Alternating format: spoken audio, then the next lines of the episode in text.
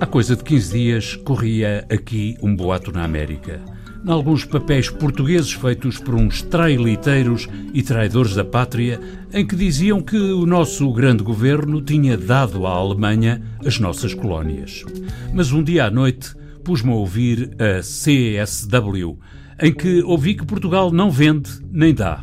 Foi tanta a minha consolação que apanhei uma bebadeira que estive uma semana sem trabalhar. Carta assinada por um português radicado na América que procurou o emissor nacional de ondas curtas, da jovem emissora nacional, para saber o que se passava no seu lindo Portugal. A carta está ampliada e afixada em exposição temporária da coleção visitável museológica da Rádio e Televisão de Portugal. Está assinada por José Prata e foi dirigida em 12 de fevereiro de 1937 ao diretor da emissora nacional. Em 1937 não havia provedor do ouvinte. Em meu nome. Em seu nome. Em nome do ouvinte. O programa do provedor do ouvinte. João Paulo Guerra. Nesta edição falamos do espólio de Francisco Igrejas Queiro e de caminho vamos ao Museu da Rádio.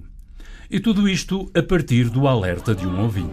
Bons companheiros e bons amigos, aqui têm como sempre a Irene Veleiros. E o Igrejas Queiro. Que vos cumprimentam com a maior amizade ao iniciar-se mais um programa dos Companheiros da Alegria. Francisco Igrejas Queiro nasceu em Castanheira do Ribatejo em agosto de 1917. Faria 100 anos daqui a uns meses.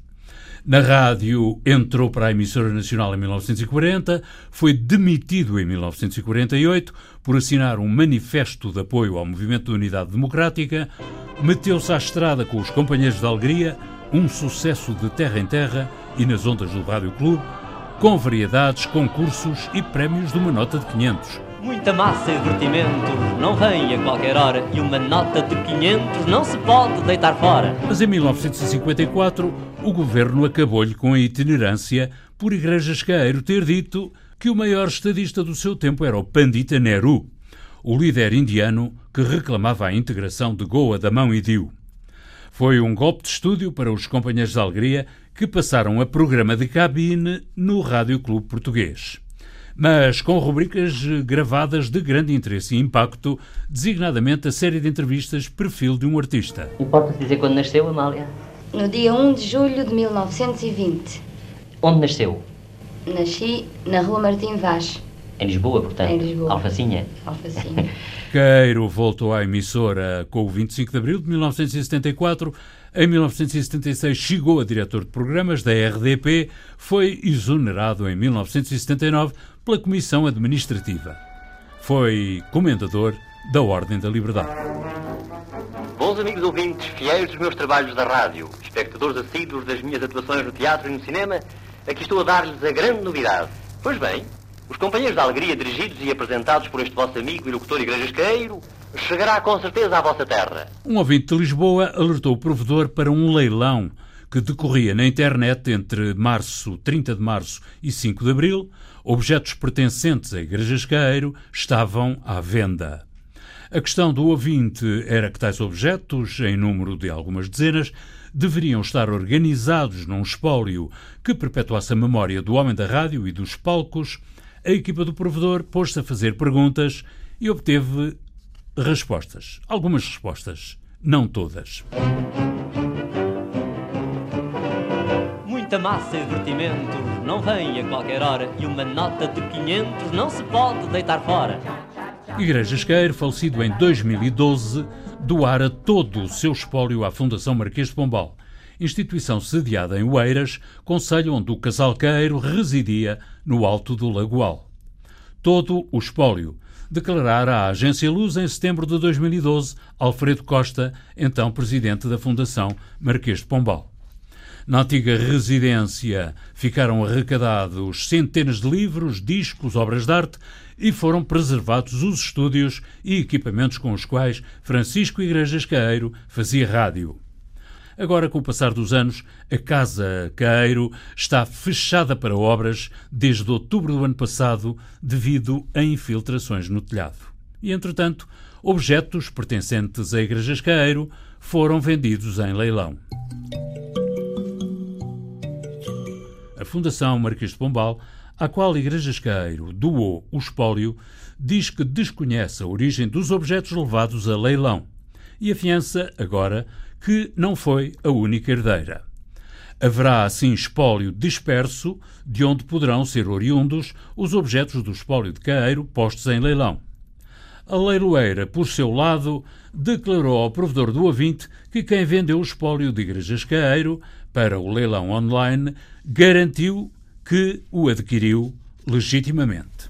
Já sabem, companheiros de amigos, que continuando a nossa repetição dos episódios do Folhetim Um Prédio nas Avenidas Novas, terão hoje a oportunidade de escutar o quinto episódio. Quanto ao espólio de Igrejasqueiro, para lá do que está depositado à ordem da Fundação Marquês de Pombal, haverá peças dispersas pelo Museu do Teatro e pouco, muito pouco, praticamente nada, no Museu da RTP. A memória de Igrejasqueiro reside essencialmente nos arquivos de som. Na base de dados dos arquivos da Rádio Pública existem 1736 ficheiros com o nome de Igrejasqueiro. O nome de Caeiro foi dado a um estúdio onde se realizam os principais períodos de emissão da Antena 1, mas no museu propriamente dito, nas exposições temporárias e nas coleções visitáveis, museológicas da rádio, Igrejas Caeiro é quase um estranho, entre os milhares de objetos que contam a história da rádio em Portugal. Com a fusão da RDP e RTP, na Rádio e Televisão de Portugal, a nova empresa absorveu todo o espólio oriundo da rádio e da televisão públicas, organizando-o em coleções museológicas visitáveis. E assim, no edifício sede da RTP, são visitáveis os dois núcleos museológicos em exposições temporárias, em reservas e no novíssimo Museu Virtual. A visita ao museu começa necessariamente pela Sala Fernando Peça, figura tutelar do Memorial da Rádio e da Televisão, e a partir daí, viriato deles, abre-se a porta da memória. No espaço Parco do Museu da RTP, a rádio tem uma representação equilibrada face à televisão, mas que, apesar disso, é insuficiente para dar a conhecer tantos e tão diferentes objetos e histórias de mais de 80 anos da radiofonia. Mesmo assim, é possível recuar ao século XIX para ver um telégrafo de Morse, a peça mais antiga em exposição, lado a lado com um fonógrafo de 1897, ou uma grafonola de corda onde ainda se ouve música.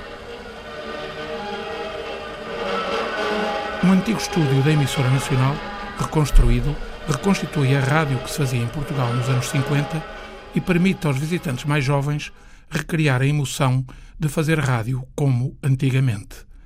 Não faltam o gongo para o sinal horário, nem o equipamento original onde trabalharam os enviados especiais da BBC durante a visita da Rainha Isabel II de Inglaterra em 1957. E também não faltam os discos, com capas uniformes de papel, onde se guardava a informação relativa a cada um. Estas capas tinham informação não só da última vez que tinha passado o disco, que era importante, portanto, se o locutor visse que o disco já tinha passado naquela semana, já não passava. Havia uma preocupação não repetir muitas vezes as músicas, ao contrário do que acontece hoje com as playlists, já sabemos. Uh, depois tinha outra informação que era muito desagradável, que eram informações da censura. Nós temos vários discos em arquivo que têm aqui uma informação a vermelho, lado A ou lado B proibido, porque havia músicas que estavam proibidas de passar na rádio pública. No Museu da RTP também há exemplos soltos dos diferentes processos de gravação, desde os cilindros de cera aos métodos digitais do nosso tempo, passando pelos gravadores em fio de aço, como o portátil Minifone, com bateria, mais tarde substituído pelo magnetafone AEG de fita magnética. O que da rádio se pode ver no núcleo museológico da RTP são apenas as joias da coroa. O tesouro, esse está uns metros mais abaixo, num armazém de acesso restrito, onde se encontra tudo o que não cabe na coleção visitável. E é muito. Quem desça até ao piso menos 3 da ala do edifício da RTP não imagina que vai mergulhar no tempo. Mas de facto é essa a viagem que espera o visitante por entre corredores estreitos entre as estantes elétricas que deslizam silenciosamente, expondo o seu conteúdo. Qualquer coisa como 7 milhares de peças classificadas e catalogadas contam a história da rádio até há poucos anos atrás. As estantes deslizam e abrem caminho para ver os rádios de capela dos anos 20 e 30, o Philips de Salazar com giradiscos adaptado aos novos tempos, das 45 e 33 rotações ou revoluções por minuto, o Stradivarius da rádio dos anos 40, os microfones de carvão, de cristais, com os respectivos identificadores, Emissora Nacional, Rádio Clube Português, Clube Radiofónico de Portugal, os relógios que davam a hora oficial da emissora, a transistorização que democratizou a rádio 20 anos antes da democracia. As visitas aqui são, são mais limitadas, colecionadores, investigadores. As visitas depois aqui também têm a ver, sei lá, pessoas que gostam mais de. Se, são colecionadores de rádios, então vamos ali incidir mais na, na parte dos rádios. Gostam mais da, da gravação, vamos mais para a gravação. Tentamos fazer porque podemos passar aqui muitas horas. Aqui realmente conseguimos passar aqui muitas horas. Para além das duas superfícies visitáveis do museu, no edifício sede da RTP, o espólio da Rádio Portuguesa está também em Pegões, onde as peças de maiores dimensões jazem armazenadas nas antigas instalações dos emissores e antenas de onda curta. Entre 1996 e 2004 houve um Museu da Rádio, 2.400 metros quadrados na Rua do Calhas número 21, 3 mil peças expostas, 6 mil peças de reserva, Manuel Bravo, rádio amador antes de ser profissional de rádio, o conservador do museu extinto com a fusão da RDP com a RTP, já visitou o atual museu. É, gosto, gosto de ver, mas eu gosto de mexer. Uh, e o museu todo, está tudo dentro de vitrines, uh, não se pode ter contacto, não é uma peça ou outra. Eu lembro que no museu antigo os professores chegavam lá, os meninos não mexam, para mexer já, são aparelhos de 1920, portanto se resistiram até agora, pá, vão continuar a resistir, porque aquele material não, não é melindroso. A maneira como aproveitaram, acho que é bem aproveitado. O espaço é pequeno, para 390 metros quadrados, como parece, televisão e rádio. Eu gosto muito é da exposição uh, visitável, que está na cave, essa sim, essa tem centenas ou milhares de peças, não sei, uh, estão bem expostas por, por, décadas também, e a gente consegue ter, ver a história da rádio uh, contada ao vivo. A gente consegue ter a evolução de, das peças. A rádio tem 100 anos, tem cento e poucos anos, que há uns anos atrás, ainda estava no, no Calhas 21, a responsável pelo Museu das Comunicações uh, pediu-me se eu podia dar um jeitinho para classificar, para datar as peças. É que estavam todas classificadas, peça não sei o quê, século XX tudo século XX, não, não falhava realmente. Que é que pôr o papel em, francês, em português e em inglês, e tudo século XX era um bocado curto. A rádio tem memória graças a pioneiros como José do Nascimento e Manuel Bravo, e a memória tem continuadores em todos quantos trabalham neste meio que se faz, em grande parte, com o coração.